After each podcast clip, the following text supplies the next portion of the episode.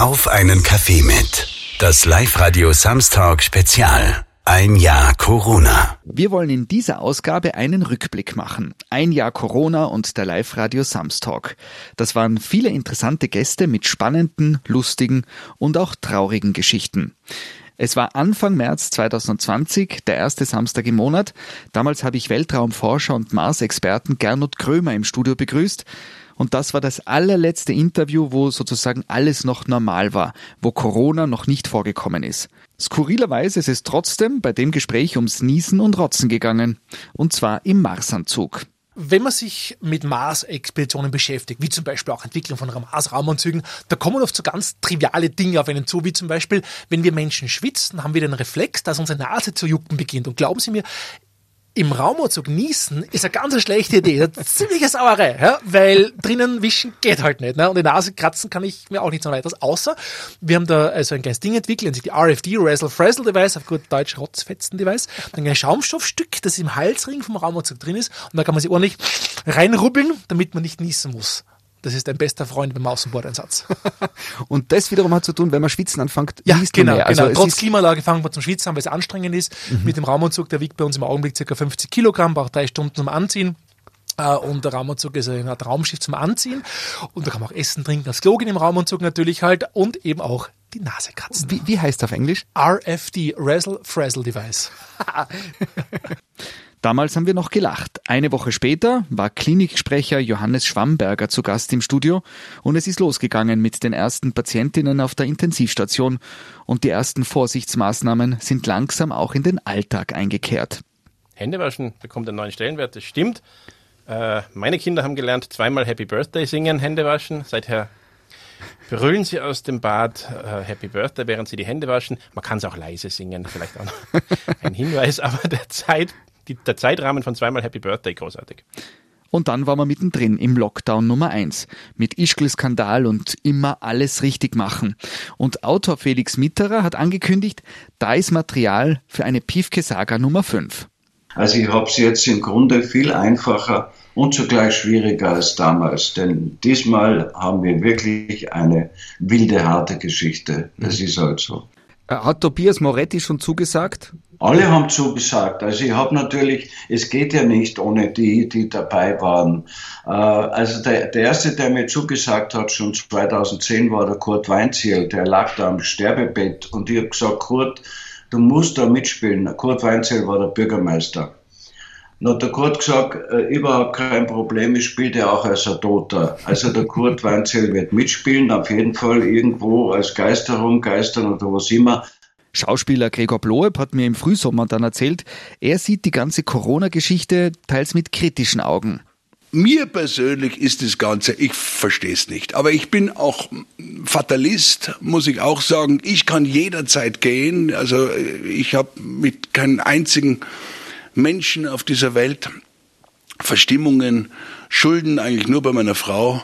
Also es ist, es ist, es ist ich, ich kann jederzeit gehen. Ja, also deswegen ich habe auch keine Angst so vom Tod und und und finde es so. Ich, ich weiß es nicht. Also mir ist das alles ein bisschen.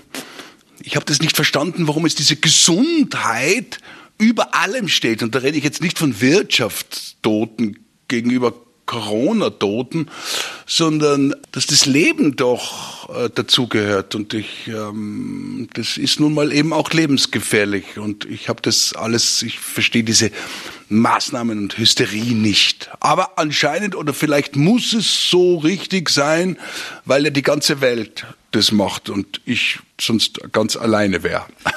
Aber bitte, ich weiß es nicht. Wirklich. Jemand, der auf jeden Fall weiß, wie es ist, die Auswirkungen vom Coronavirus beruflich zu sehen, ist der Intensivmediziner Walter Hasibeder. Er war auf seiner Station in Zams im letzten Frühling nämlich sehr gefordert.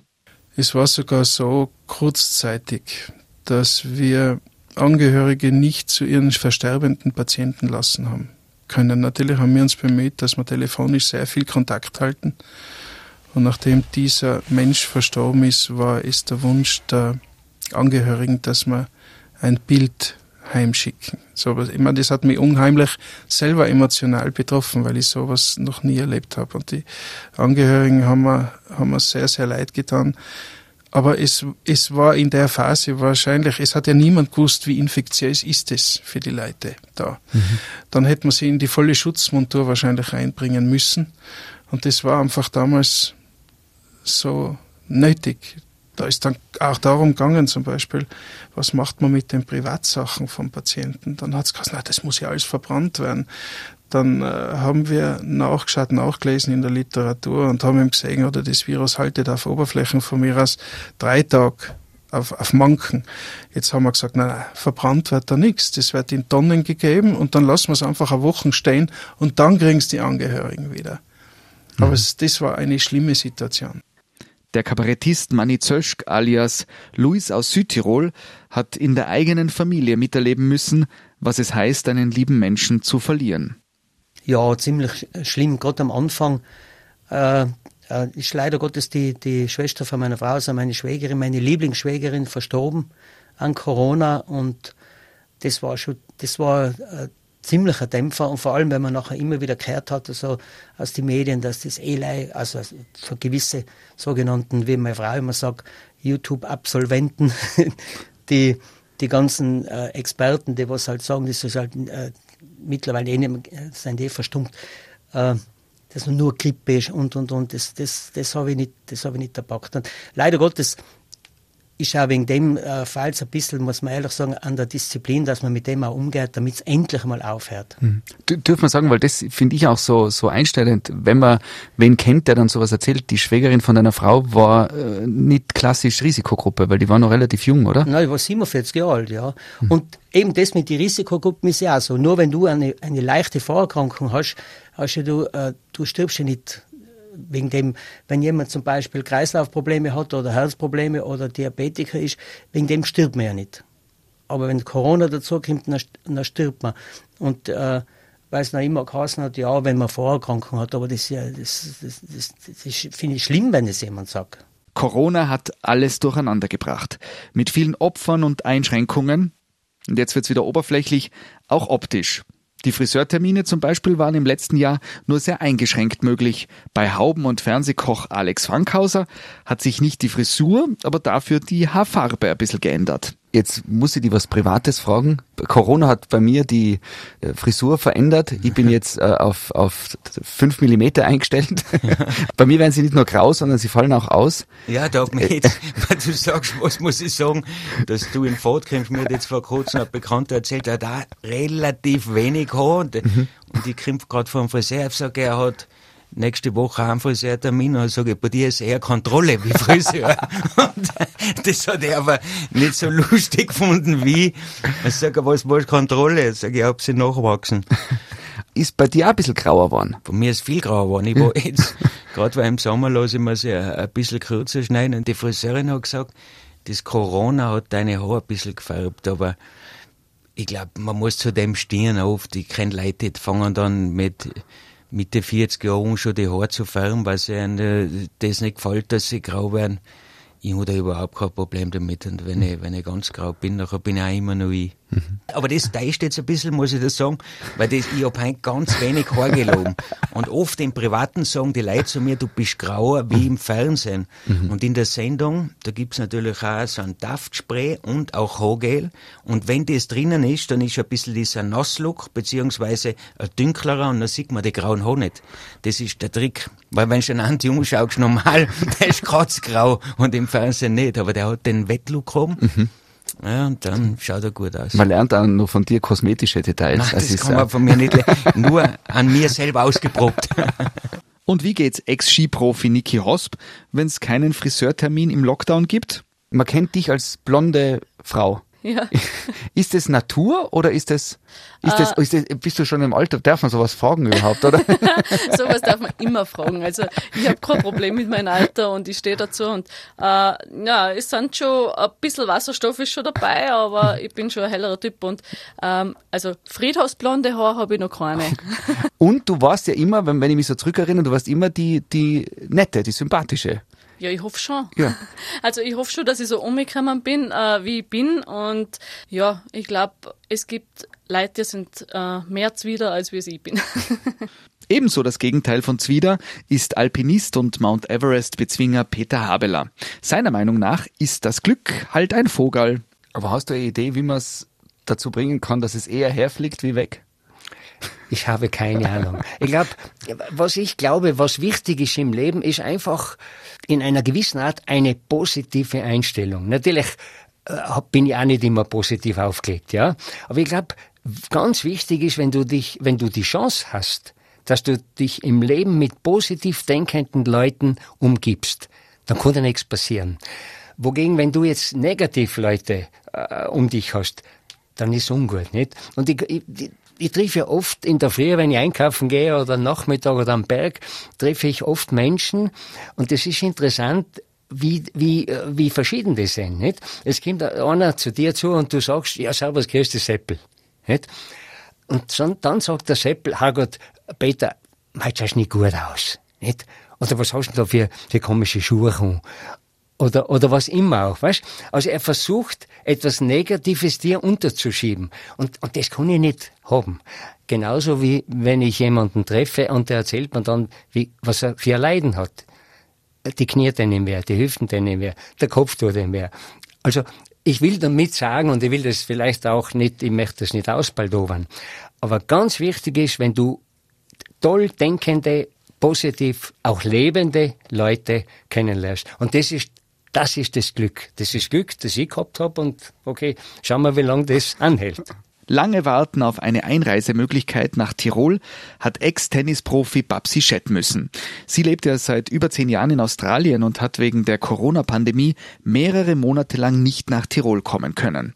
Was sie dabei unter anderem vermisst hat? Das typisch Tirolerische das sind diese Dinge, die mir dann fehlen, wenn ich lange nicht da bin. Also so einfach unnötig beschimpft zu werden, wenn man bei Rot über die Straßen geht, das passiert wahrscheinlich nur in Tirol, äh, was ich recht, äh, was ich recht witzig finde und ähm, also ja, du, einfach so du, grantig sein, weißt? Das, das, ich weiß, das kennen wir, glaube ich, ganz gut, die Tiroler. Und, und wenn es so föhnig ist und so, und das verstehen auch nur wir wenn das, wenn das dann auch so ist. Und, und das ist mir richtig abgegangen. Also sowas. dir macht man gefallen, wenn man bei Föhn an der Ampel dir mal so anhubt und irgendwie ausschreit blöd, dann sagst du, ja, ja. jawohl, das Lebensgefühl habe ich vermisst. Ja, genau. Also Im ich, ich kann mich erinnern, Australien. letztes Jahr, da gab es so eine Situation, da bin ich mit dem Radl gefahren und habe irgendwie so einen Sackel gehabt und dann habe ich noch stehen bleiben müssen am Radlweg und habe das Sackel halt irgendwie gescheit aufgetan aufs Radl und dann ist irgend so ein Pensionist vorbeigefahren und hat gesagt, stell aus, du blöde Kuh. Und dann habe ich gesagt, ja, jetzt bin ich wieder da in, in Innsbruck, im Pradel, so soll es sein. Ich werde lachen müssen. Aber das passiert nur da, das ist einfach so unnötig, dass die Leute einfach grantig sein.